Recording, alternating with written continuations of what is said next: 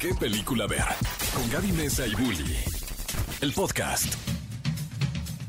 Amigos, bienvenidos a una nueva emisión de ¿Qué película ver? Un programa de Cinépolis aquí en Exa 104.9 y nos da muchísimo gusto saludarles este sábado 15 de enero del 2022. Ustedes van a decir, por qué me están atacando en este momento en la radio en vivo, pero cómo van sus propósitos. Ya vamos 15 días, dos semanitas y queremos saber cómo, Gaby, ¿cómo No, van tus yo, propósitos? yo realmente prendí la radio para estar relajada y ahora me están presionando con mis propósitos. Van muy mal, debo de admitirlo. ¿eh? Realmente el cierre de, de 2021, por ejemplo, dejé de hacer ejercicio la última semana y no lo he retomado. Estoy peor que nunca. Este año nuevo empecé de verdad siendo una, un costal de papas. Y parece que así va a seguir por lo menos a final de mes, sobre todo con las películas que tenemos en Cinepolis este fin de semana, que lo único que pretendo es encerrarme en el cine, comprar muchas palomitas, muchos nachos y pues mis propósitos van a tener que modificarse yo creo a lo largo del año porque no, no, no pintan muy bien hasta el Pero hace momento. frío, estamos hibernando. Entonces bueno. nos podemos ir bien. a una sala de Cinépolis así a ropar bien, bien a gusto y disfrutar de una de las películas, como dijimos, que tenemos esta semana. Porque esta semana llegan peliculones que la verdad hay para todos los gustos, para todas las personas. Y bueno, primero me presento, Héctor Trejo aquí platicando con ustedes. Y Gaby Mesa, ahora sí, ya sé que me platicaste sobre tus propósitos, pero me encantaría saber sobre qué película de las que estrenan esta semana estás más emocionada. Pues yo estoy muy emocionada porque por fin me puedo dar rienda suelta para platicarles de la película The Spencer, que de verdad yo creo que desde que se anunció que Kristen Stewart iba a dar vida a la princesa Diana, un personaje por demás querido por todo el mundo, puedo decir que es un personaje, una figura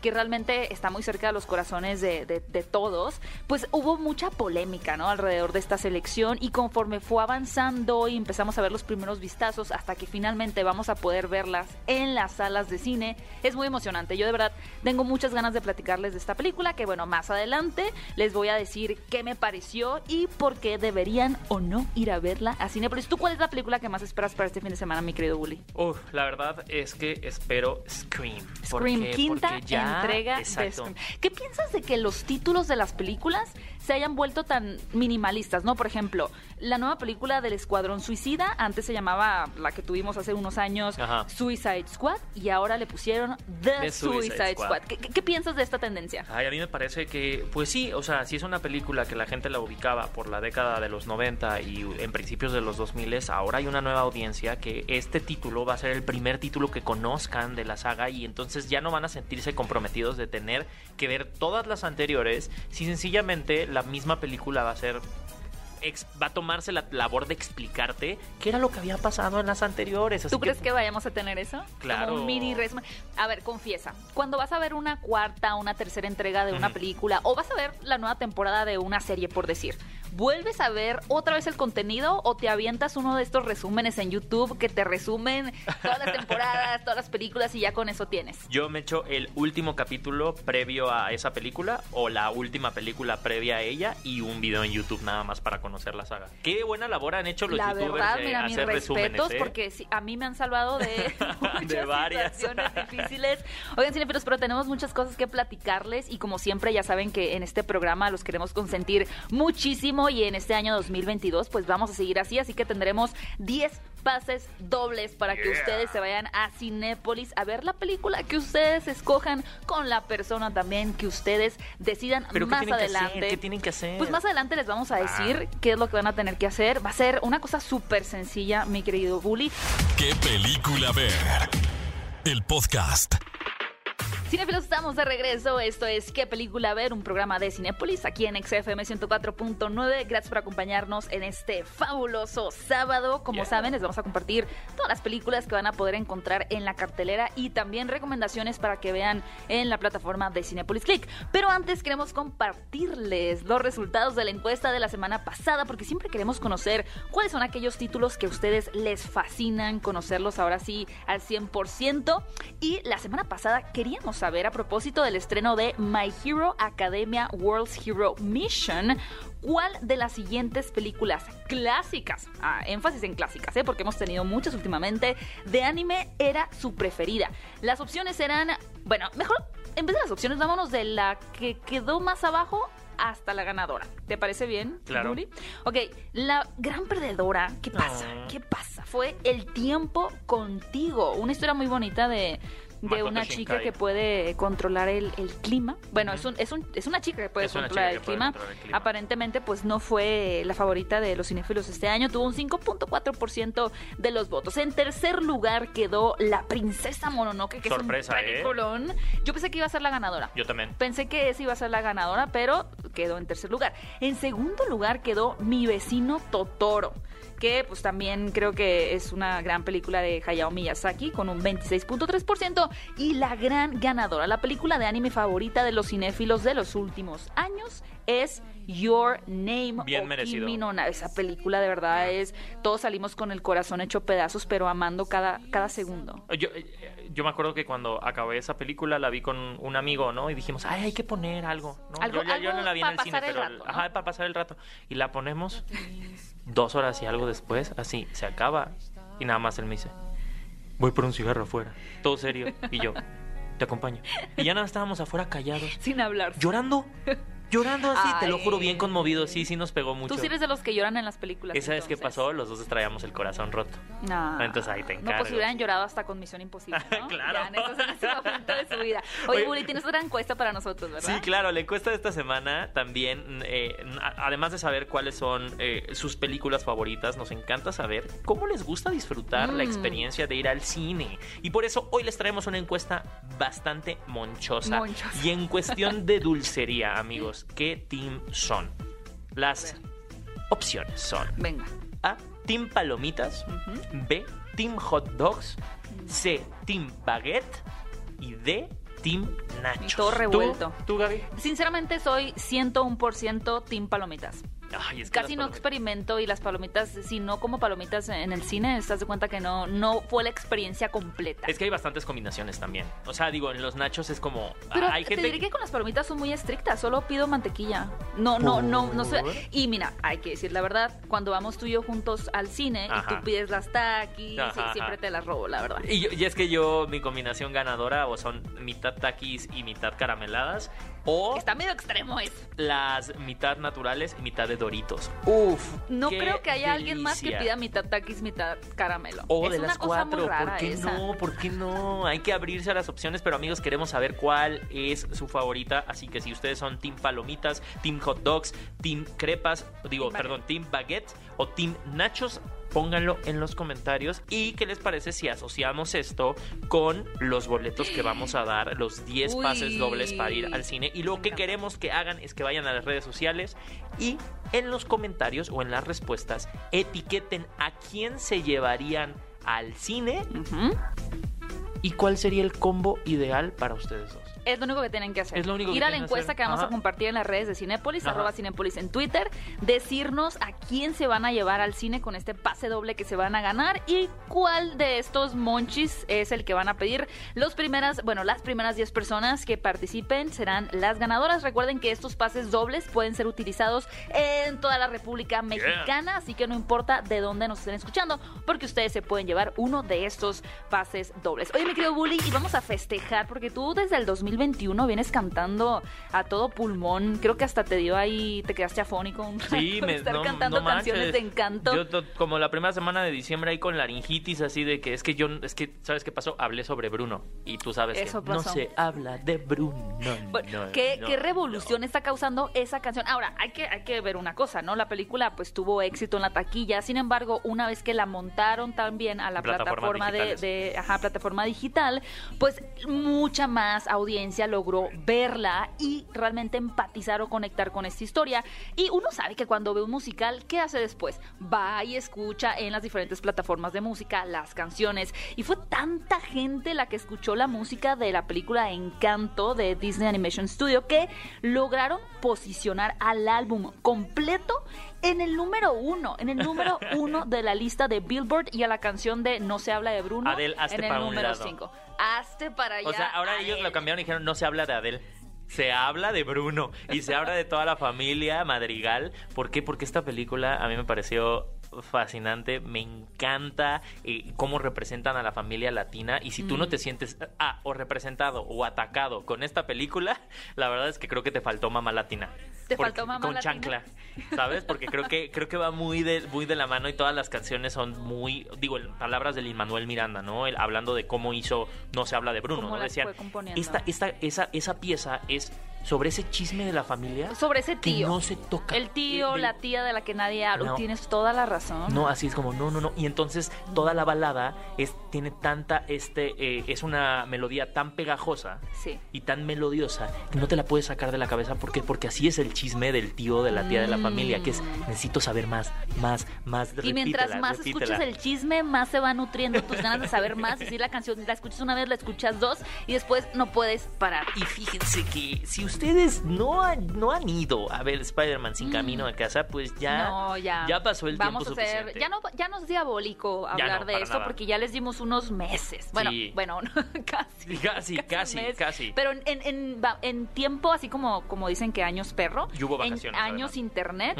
ya son como unos seis meses que han No, pasado. ya podemos hablar de nuestro queridísimo Andrew Garfield y de Tobey Maguire, que esta semana también dieron una noticia de que ellos se colaron a una de las funciones de estreno de Spider-Man No Way Home con máscara y hoodie y nadie los reconoció. Y con gorra, que ya pudimos comprobar que, ya ves que en estas películas de Marvel siempre han criticado como que los personajes se esconden porque traen una gorra, es como nadie lo Ajá. reconoce. Y todo el mundo dice, "Ay, ¿cómo va a ser cierto eso? Si ves salen con una gorra, claro que sabes quién es. Pues nadie reconoció a Tobey Maguire y Andrew Garfield en su propia película. No supieron que eran ellos, pero también, también traen el cubrebocas, entonces se No, los perdonamos a los fans. Y les tengo una noticia que me emociona demasiado porque, pues, ustedes seguramente han visto películas como Matilda, como Jim y el Durazno Gigante, como Gremlins, como Charlie y la fábrica de chocolate, pero lo que ustedes tal vez, como las brujas, Ah, lo que tal vez desconocen es que todas estas películas e historias que acabo de mencionar están basadas en los libros escritos por Roald Dahl. Un Roald genio. Dahl era un piloto, de hecho él, volaba, piloteaba aviones hasta que tuvo un accidente y a partir de eso empezó a dedicarse a la escritura. Empezó a escribir y su primera obra fue la de los Gremlins, que era como que este mito de unos monstruitos que se comían los aviones. ¿Te acuerdas de aquel episodio de Box Bunny en donde ve a un, al- a un este marcianito en el avión? Claro. Bueno, esa es como que inspirada también en una eh, leyenda de los gremlins que atacaban a los pilotos de la Segunda Guerra Mundial. Sí. Y de ahí se inspiró Roald Dahl para hacer la historia de los gremlins y de ahí se siguió pues con estas que mencioné, Matilda, Charlie, la fábrica de chocolates. Y estoy bien emocionada porque el director Wes Anderson, quien nos acaba de traer la película de The French Dispatch o la crónica francesa, va a adaptar una historia de este autor que se llama The Wonderful Story of Henry Sugar and the Six More, la cual se trata de una antología que está eh, compuesta de siete cuentos, pues muy parecido a lo que acabamos de ver con la crónica francesa que se dividía en tres partes. Y como si eso no fuera suficientemente fascinante, el protagonista de esta película va a ser Benedict Cumberbatch en el personaje de Henry, que prácticamente es un hombre que tiene poderes psíquicos. O sea que ya con, No, ya, con, más. con el expertise que tiene de Doctor Strange, pues le queda súper bien, ¿no? Y dentro del elenco también, pues ya se han confirmado a personajes, bueno, actores como a Ralph Fiennes, a Dev Patel y a Ben Kingsley. Con que no hagan lo de las brujas de la última Híjole, adaptación sí y con que no hagan como tipo Doolittle que dijeron, ah, sí, Robert Downey Jr. puede hacer de un Nunca vi, nuevo y entonces ya no lo sacabas del personaje. Ya. Ah. Sí, pobre Tuve Robert la fortuna de no ver esa película, pero sí, estoy completamente de acuerdo contigo. La nueva adaptación de Las Brujas con Anne Hathaway a mí no me gustó. Careció de La profundidad. original es muy, Muy buena. buena. Y bueno, Los Gremlins también, Matilda es muy buena. De niña me daba mucho miedo Jim y el Durazno Gigante, como que me pareció una, una historia como muy extraña. Pero es que eso es muy, muy de Roald Dahl, ¿no? Como estas historias infantiles que siempre tenían una óptica terrorífica. Que justo creo que ah, las historias de Roald Dahl nos dan mucho pie a la plática sobre qué requiere o no un remake, ¿sabes? Porque se ha hablado a últimas de Mm. la, del remake de Matilda, ¿no? Que dicen, es que van a rehacer Matilda. Ajá. Y es como, ¿pero por qué? ¿No? Si Roald Dahl tiene tantas historias nuevas que podrían sacar. Este es un caso Exacto. perfecto en donde Wes Anderson, un gran director que nos acaba de traer The French Dispatch, una de sus películas más hermosas, nos va a traer su visión de un cuento de Roald Dahl, de la imaginación de este genio, ¿no? Quiero llorar. Y justamente ya se está trabajando. Ahora, mira, yo soy muy purista luego con las películas originales y me gusta mucho la primera película hecha de eh, Charlie y la fábrica de Ah, chocolates. claro. No me gustó la adaptación de Tim Burton, pero la nueva película que va a estar interpretada por Timothy Chalamet mm, me interesa ¿Pero está bastante. basada en los textos de Roald Dahl? o También no? está basada. Pues digamos que lo toman como punto de partida, porque en, los, en el cuento original, pues Charlie, Ay. bueno, Charlie, perdón, este Willy Wonka ya es adulto y aquí vamos a ver la versión más joven de Willy Wonka. Yo a mí sí soy muy fan de la versión de Tim Burton. Me parece Luego tan hablamos. tonta, tan tonta. Está increíblemente tonta. No sé cómo responder a eso. A mí me gustan las películas tontas, amigos. Espero que a ustedes les gusten Ya las no puedo películas confiar en ti. tontas. Oigan, y hablando de, de gente enojada, eh, fíjense que a los Golden Globes, como decíamos, no les fueron, no les fue tan bien este año, ¿eh? Cometieron muchos errores, ya venían con mucha polémica, que si ustedes quieren saber o entender exactamente por qué se metieron en tantos problemas los Golden Globes desde el año pasado, al grado de que pues realmente hubo una especie de boicot para que no se llevara a cabo la ceremonia que finalmente se llevó a través solamente de redes sociales, no hubo un evento presencial. Los invitamos a que escuchen nuestro podcast Claro. de qué película ver, porque dedicamos todo un episodio completo junto al experto Stevie de TV para platicar de la ceremonia de los Globos de Oro. Pero bueno, para resumirles un poquito, pues por ahí tuvimos en los ganadores como mejor película Al Poder del Perro, Andrew Garfield como mejor actor, también tuvimos por ahí de ganadores a Nicole Kidman, bueno. Eh, mejor película estuvo Encanto. Si quieren saber más de los Globos de Oro, pues no dejen de escuchar nuestro podcast de qué película ver, que para poder encontrar en las diferentes plataformas como Spotify, iTunes o Amazon Music. Y, y habrá que ver qué pasa en la temporada de premios, ¿no? Yo creo que eso va a ser lo, lo más interesante, porque estamos hablando de que la- eh, puede llegar la situación en donde los mismos premios decidan cambiar su formato. No les fue bien el año pasado, fue una De hecho, premiación les fue bastante exageradamente mal. desangelada, ¿no? Justo ahora estaban intentando acercarse a Tom Holland para conducir los premios, ¿no? O sea, es lo que decía, me daba mucha risa no porque decían, es que- que ¿a quién le llamamos? Le dice, claro, le están llamando a alguien que si le, le sacan tweets de hace 10 años, pues no le van a poder cancelar nada porque pues Tom Holland tenía como 8, ¿no? O sea, Sí, pues es que ya no- es muy, es muy, y por eso los Globos de Oro ahora mejor tuiteaban a los ganadores y ni eso hicieron bien porque tuiteaban al ganador sin decir por qué producción había ganado, ¿no? De que felicidades Andrew Garfield y lo, ajá, y, pues, y tic tic boom, ya, ¿por qué no lo ajá, estás ya, mencionando? o sea, no? ya, ya, ese community manager estoy seguro que está buscando trabajo. Hashtag todo mal los Globos de Oro, todo mal. ¿Qué película ver? El podcast. Amigos, estamos de vuelta en ¿Qué película ver? Un programa de Cinépolis aquí en Exa 104.9 y ya llegamos a los estrenos de esta semana. ¿Qué vamos a encontrar en el cine esta semana? Amigos míos, hay opciones para todo y una que me emociona muchísimo y de la cual eh, yo no estoy para decirles ni tampoco para contarles, pero mi compañera Gaby trae un suéter navideño que yo sé que ya pasó la Navidad, pero los suéteres navideños se valen Ya todavía casi en estamos enero. en verano y yo me estoy poniendo suéter navideño, pero, pero cuéntales por qué. Es que tu suéter navideño es de Scream, o sea, tiene a Ghostface. Y si ustedes son fans de esta película que inició en el año de 1996, una película que definió el género slasher, para la gente que a lo mejor no conoce el, el género El slasher, estamos hablando de Michael Myers, o sea, estamos hablando de películas como Halloween, Pesadilla en la calle Sé del lo que infierno, hiciste el verano Sé lo que hiciste- ajá, Jason, ¿no? Estos asesinos que pueden ser representaciones del mal o fuerzas sobrenaturales o también asesinos seriales ahí despiadados que están tras de ti, pues todos reconocemos a esta cara que asemeja el grito, ¿no? El cuadro del grito, pero que está ahí acechándote y que Y que es cualquiera el disfraz más fácil puede de ser Halloween. el asesino. Completamente. Es Si que si te pones la máscara de Ghostface y te pones, aunque te pongas un pantalón de mezclilla negro, ya, ya lo hiciste. Además, yo creo que Ghostface pasó a la historia con películas como Scary Movie, ¿no? También. Estas parodias que duraron, que no envejecieron bien, pero eh, le ayudó muchísimo a que Ghostface se volviera una de las caras más representativas de- del género de slasher y sobre todo de qué es lo que pensamos como película de terror a hoy, ¿no? Son las películas de jumpscares, pero también películas que se burlan de ellas mismas, ¿no? Sí. Scream ha tenido varias iteraciones para la gente que está, que, que está escuchándonos, ¿no? Existe de la 1 a la 4, las cuales, pues obviamente fueron bajando un poquito en arriba y abajo. Se fueron sus- volviendo un poquito como Scooby-Doo. Ajá, ¿No lo exacto. sientes? Como que había un asesino y al final siempre era como, ah, lo Todo hubiera de logrado de, no haber ustedes". sido por ese estúpido perro. Justo. Pero ahora eh, llega Scream para una nueva generación generación. Incluso el título no dice Scream 5, ¿no? O sea, solo se presenta en, una letra y dice, medio te puedes dar que es el número 5 eh, romano. Pero eh, la nueva película de Scream trae precisamente eh, a nuevos actores. yo creo que podemos ver incluso a nuestra mexicana Melissa, Barrera, quien la vimos triunfar el año pasado en In the Heights, ¿no? Y ahora la tenemos en esta película que yo creo que va a dar mucho de qué hablar. Las críticas le han dado muy buena calificación. Tenemos a Mason Goody. Entonces trajeron a todos estos nuevos eh, talentos de la nueva generación. Digo, Jack Quaid, ¿no? O sea, tenemos a estos nuevos teens. Y, Jack Quaid es hijo de Meg Ryan y de. Híjole. Pero no le gusta que digan eso. Pero es hijo de Meg Ryan. Sí, es hijo de Meg Ryan, pero no le gusta que digan eso. Pero está bien. O sea, digo, al final, si eres hijo de Meg Ryan, puedes obtener ciertos accesos, ¿no? Al mundo del entretenimiento. Pero también está, me parece correcto de su parte que él quiera destacar por su, trabajo y no por ser el hijo de Meg Ryan. Pero yo quería decir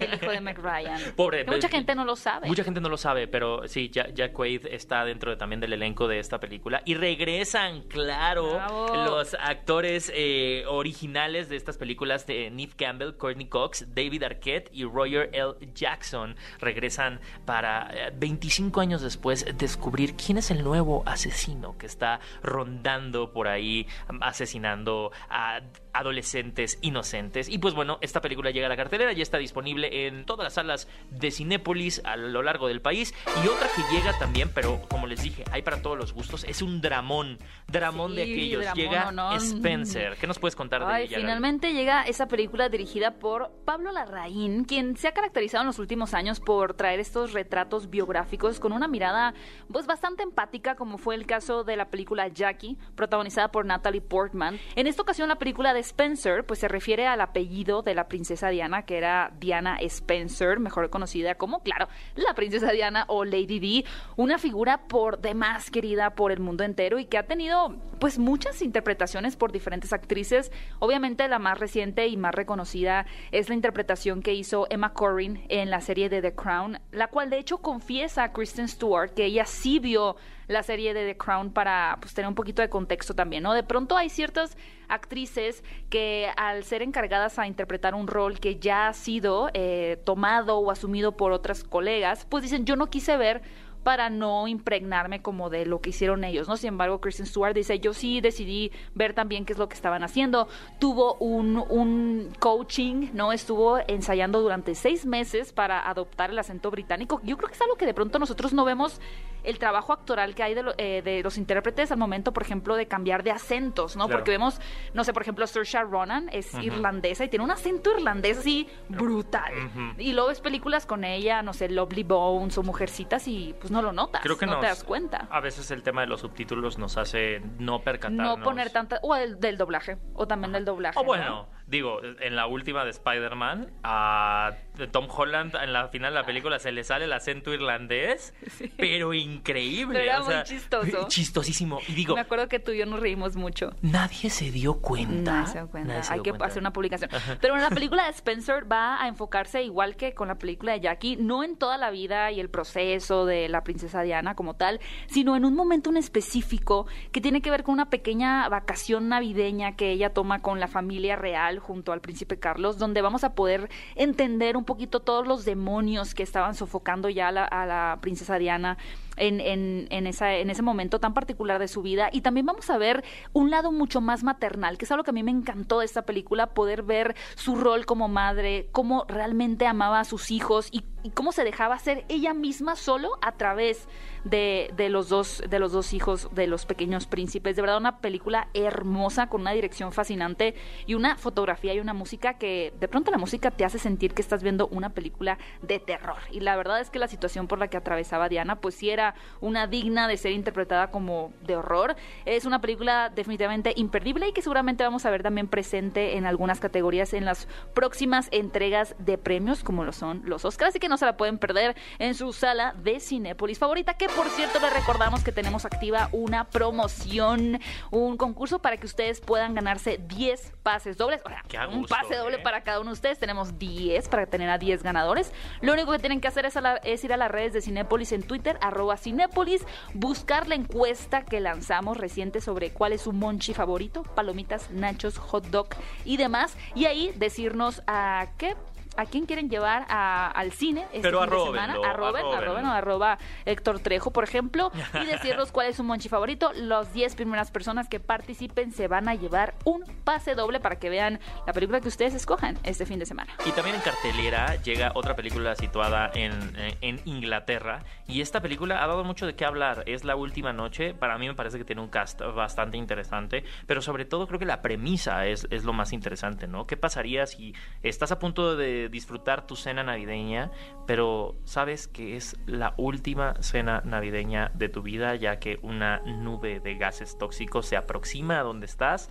Es ah, un evento apocalíptico Exacto. que va a acabar con todos dentro de esa casa, pero estás teniendo ese último momento de convivencia, ¿no? Que, ¿Cuál es el drama que surge dentro de ello? ¿Cuál es el misterio? ¿Qué cosas se van a revelar entre, entre la familia? Y creo que eh, toca, digo, estamos hablando de, de misterios, ¿no? Todas las películas de esta semana tienen un pequeño misterio familiar, sea en su grupo de amigos, quién es el asesino, en Spencer, ¿no? ¿Quién... Na- navideñón. Bueno, eh, Scream no está tan navideña, pero Spencer sí está así como que de víspera. Es un misterio, También es un misterio. No tanto de navideña, víspera. pero lo que me refiero sí es el misterio. Hay, mi- hay misterio dentro de esta. Es cierto, es un fin de semana muy misterioso en la cartelera de Cinepolis. Y hablando justamente de misterio, también ustedes van a tener la oportunidad de ver en sala de arte La última vida de Simón, que tiene de verdad una premisa bien peculiar, que tiene que ver con este chico que tiene la habilidad de cambiar, o sea, de mutar completamente eh, su físico a cualquier persona con quien haya tenido contacto. Pero esto, eh, pues no nada tiene que ver con una película de superhéroes o de mutantes, sino que en realidad, como bien dices, mi querido Bully,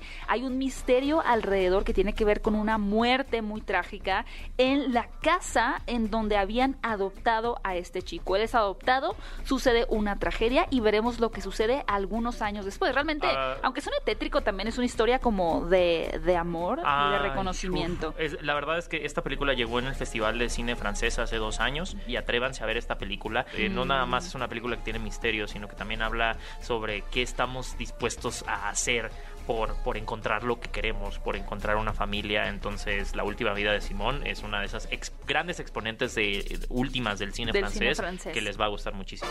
Hoy, y quiero que hable rápidamente, mi querido Bully, del próximo estreno que. ¡uh! va a llegar muy pronto a la cartelera de Cinépolis, porque tú ya tuviste la oportunidad de ver esta película que se llama El Callejón de las Almas Perdidas o Nightmare Alley, que llegará muy pronto. Y podemos, esta- podemos estar emocionados por verla. Sí, sí podemos estar emocionados eh, porque es eh, Guillermo del Toro dirige esta película, pero cuando la vean se van a dar cuenta que nunca habían visto una película de Guillermo del Toro como esta. Wow. De verdad, es eh, la primera película que no en la que no recurre a monstruos fantásticos para contar una historia y, y- y en la manera en la que desarrolla y sobre todo dirige a este gran elenco. Estamos hablando de que tiene a Bradley Cooper, Kate a William. Dafoe, Kate Blanchett, eh, Rooney Mara. Rooney Mara, eh, tiene a Tony Collette. O sea, el cast ya de por sí solo es impresionante. Y esta película creo que habla más de Guillermo del Toro como persona Mm. que, que lo que las otras podrían hablar de él como director.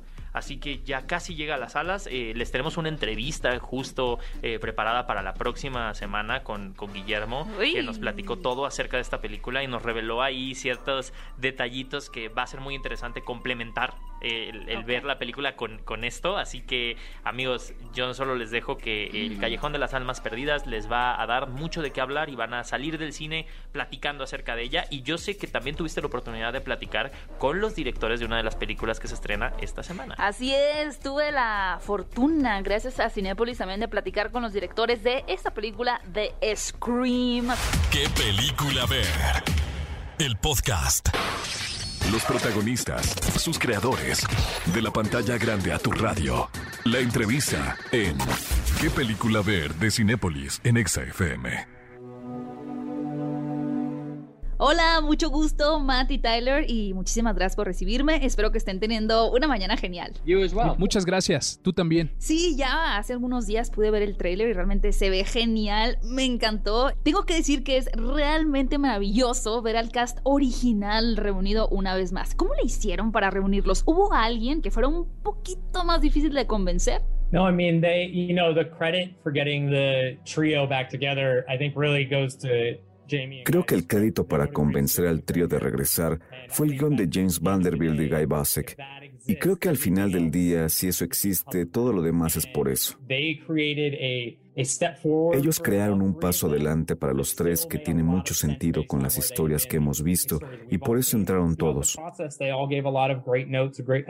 Además, hicieron un montón de notas y comentarios para mantener la honestidad de lo que son Sidney, Gale y Dewey. Para nosotros fue una experiencia surreal. Definitivamente muchas cosas han cambiado desde la primera película que fue en la década de los 90 y pues también en las décadas que fuimos viendo las siguientes películas. Literalmente el mundo es un lugar diferente, pero hay cosas que nunca cambian, como lo es el miedo y la fascinación por los asesinos seriales. Entonces, ¿cómo hicieron para mantener la esencia de la franquicia, pero creando algo nuevo para estas nuevas generaciones? Es una muy buena observación. Creo que el reto de hacer cualquier película en una franquicia es encontrar una forma de hacerla ver nueva u original. Y obviamente el mundo de 1996 es completamente diferente al de ahora ha evolucionado de más maneras de las que podríamos enlistar aquí. Pero creo que la razón por la que Scream es genial y por la que nosotros pudimos hacer algo para que se sienta como una película divertida es que el corazón de la franquicia son sus geniales personajes. No importa qué tanto progresemos con la tecnología y todas las otras maneras que puedas imaginar, al final del día, un personaje en peligro, ver a alguien que amas enfrentándose a una fuerza imposible. Esto es tan universal y tan fácil de conectar con él. Como tú mismo dijiste desde el principio con la primera película, la franquicia ha estado bien consciente de todos los clichés de las películas de terror.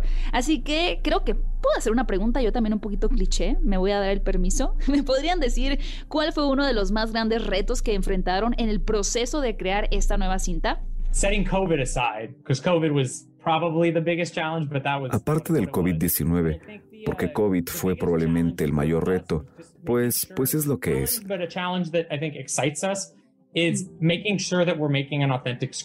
Creo que el mayor reto para nosotros sí fue esto, pero también lo que nos emociona muchísimo fue asegurarnos que estábamos haciendo una película de Scream auténtica, que puedas ver las cinco películas y se sienta como una sola trama. No estamos haciendo algo que exista por sí mismo. Sabemos la deuda que tenemos con Wes Craven y Kevin Williamson con el mundo que crearon con Sidney, Dewey y Gale. Queríamos hacerle justicia, porque éramos fans antes de estar involucrados en esto, y creo que el mayor reto fue ver cómo tomar el mando, hacerle justicia. Y una de las cosas que hace genial Scream es que sabe romper límites y es subversiva. Te dice que va a ir por un lado, pero se va por el otro. Entonces, ¿Cómo podemos hacer ambas cosas simultáneamente? Y creo que uno de los más grandes regalos que recibimos de lo que crearon Wes y Kevin fue la habilidad de dejar eso ir y saber que la cosa que puede ser más controversial o subversiva es exactamente la razón por la que debe ir en pantalla, contrario a jugar seguro y no salirnos de los márgenes. Algo muy interesante y presente desde la primera cinta es que el filme camina por una línea muy delgada entre ser una película de terror y también ser una película graciosa, porque constantemente es muy divertida. Imagino que escribir una historia como esa, es decir, encontrar un balance apropiado entre algo de terror y algo gracioso, debe ser bien difícil de lograr. ¿Cuán difícil fue para ustedes? ¿Cómo resolvieron esta situación? Creo que fue un gran reto y una de las cosas con las que trabajamos todos los días, siguiendo nuestros instintos con los escritores. Para mantener la honestidad del tono, tuvimos que encontrar una manera de que coexistan el humor y el horror genuino. Pero al final del día siempre regresamos a los personajes. Creo que estos personajes se sienten reales, como que podrían existir en un mundo que es familiar para ti y para mí, que reaccionan e interactúan a los obstáculos que se presentan de la forma en las que tú y yo lo haríamos. La vida es extrañamente divertida. Aun cuando está en su punto más bajo, es muy divertida. Ser humano es una cosa muy bizarra. También descubrimos que cuando te asustas es más fácil reír, pero cuando ríes también es más fácil asustarse. Todas esas cosas funcionan muy bien juntas y pueden coexistir de una manera en la que nos hace ser muy fans de las películas de Scream. Este balance estuvo en la película desde la etapa del guion. Desde la primera vez que los leímos supimos que era algo loquísimo. Hace cosas que no hemos visto en el género de terror antes, pero también la interacción y las opiniones de los personajes son muy divertidos. De verdad muero de ganas por ver esta película. Desde el tráiler me emocionó muchísimo y gracias por su tiempo y por platicar conmigo. Thank you. Gracias. Cinefilos, los invito a que no se pierdan la nueva película de Scream que ya pueden encontrar en las salas de Cinépolis. Vamos a escuchar un poco de música y regresamos con la recomendación del día. Esto es ¿Qué película ver? Un programa de Cinépolis aquí en XFM 104.9. ¿Qué película ver? El podcast. Estamos de regreso en qué película ver, un programa de Cinepolis y tenemos el momento de recomendarles una muy buena película para todos aquellos que después de ir al cine digan, quiero ver otra película, pero ahora la quiero ver en mi casa. Esa película lamentablemente no llegó a las salas de cine porque pues se, estrenó en un momento complicado que pues ni siquiera vale la pena entrar en detalle porque ustedes saben a qué nos referimos. Sin embargo, finalmente llega como un estreno en la plataforma de Cinepolis Click y estamos bien emocionados de recomendarles esta película llamada El Caballero Verde o The Green Knight dirigida por David Lowery que es toda una aventura fantástica medieval protagonizada por Dev Patel que yo ¿Qué? creo que es una historia de otro mundo, es una experiencia. Déjenme decirles que es una de esas joyas y, y- y- y recitando, ahora sí vamos a revivir el peliculón loco porque esta película lo es. David Lowery, que no es un director tan conocido, ¿no? Pero que sí es uno de, de los nombres respetados dentro de la, la industria, decide cambiar el, el- ahora sí que su, su género, o sea, de, de- de películas anteriores, decide presentar esta eh, historia que tiene muchos tintes mágicos, ¿no? Sí. Es una historia, medi- entre comillas, medieval, pero que tiene eh, de, de la época del rey Arturo, ¿no? Y la misma premisa te cuenta que no te va a decir la historia del rey Arturo, sino que te va a contar la historia de otro caballero, que en este caso es el Caballero Verde. Y como buena película de A24, esta casa productora que incluso ha tenido ofertas de ser comprada por Apple en las últimas épocas, porque Mm. ha hecho grandes títulos como es Hereditary, El como demonio es de neón. El demonio neón, o sea, La bruja. de, en- de la bruja, ¿no? En el momento en el que empieza te das cuenta que es una película de A24 por ese primer, esa primera secuencia en donde vemos esta corona llegando a un eh, trono de rey en donde está sentado Dev Patel y de la nada se le incendia la cara, ¿no? Sí. Bastante conceptual. Con una voz en off así terrorífica. Completamente. Entonces estamos ante una película que recae en el folclore Exacto. para contarte una leyenda y esta leyenda se cuenta yo creo que como una canción, ¿no? Es una, una, una- una película que está contada con un ritmo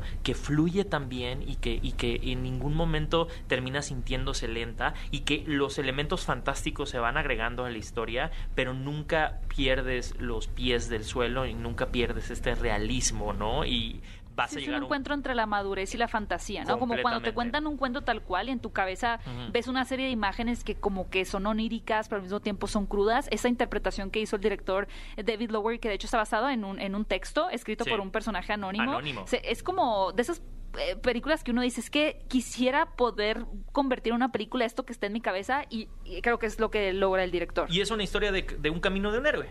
Exacto. Literal. Es una historia en donde este personaje se va a embarcar en una búsqueda para encontrar su fin después de haber aceptado impulsivamente jugar a un juego que le propuso una entidad misteriosa y fantástica. Dios mío, qué fantástica no pasa película. ni media hora cuando ya estás adentrado en esta fantasía que les recomendamos muchísimo. Obviamente la pueden ver en Cinepolis Click, El Caballero Verde, protagonizada por Dev Patel y dirigida por David Lowery. Y hasta aquí llegamos el programa de hoy. Gaby, muchísimas gracias Ay, por una nueva semana de grandes estrenos para platicar contigo. Me encanta, gracias por habernos sintonizado, cinéfilos. Recuerden que pueden también escuchar nuestro formato de podcast. Yeah. ¿Qué película ver en las diferentes plataformas? Spotify, iTunes, Amazon Music, porque además de que tenemos cada miércoles nuevos episodios con distintos invitados para que pues nos sigan, nos escuchen y también en redes sociales utilizando el hashtag ¿Qué película ver? Nos den algunas recomendaciones, opiniones o lo que quieran comentarnos también en redes sociales. Muchas gracias por escucharnos y nos vemos en el cine. Cinépolis y utiliza el hashtag qué película ver. Escúchanos en vivo todos los sábados a las 10 de la mañana en Exa FM 104.9.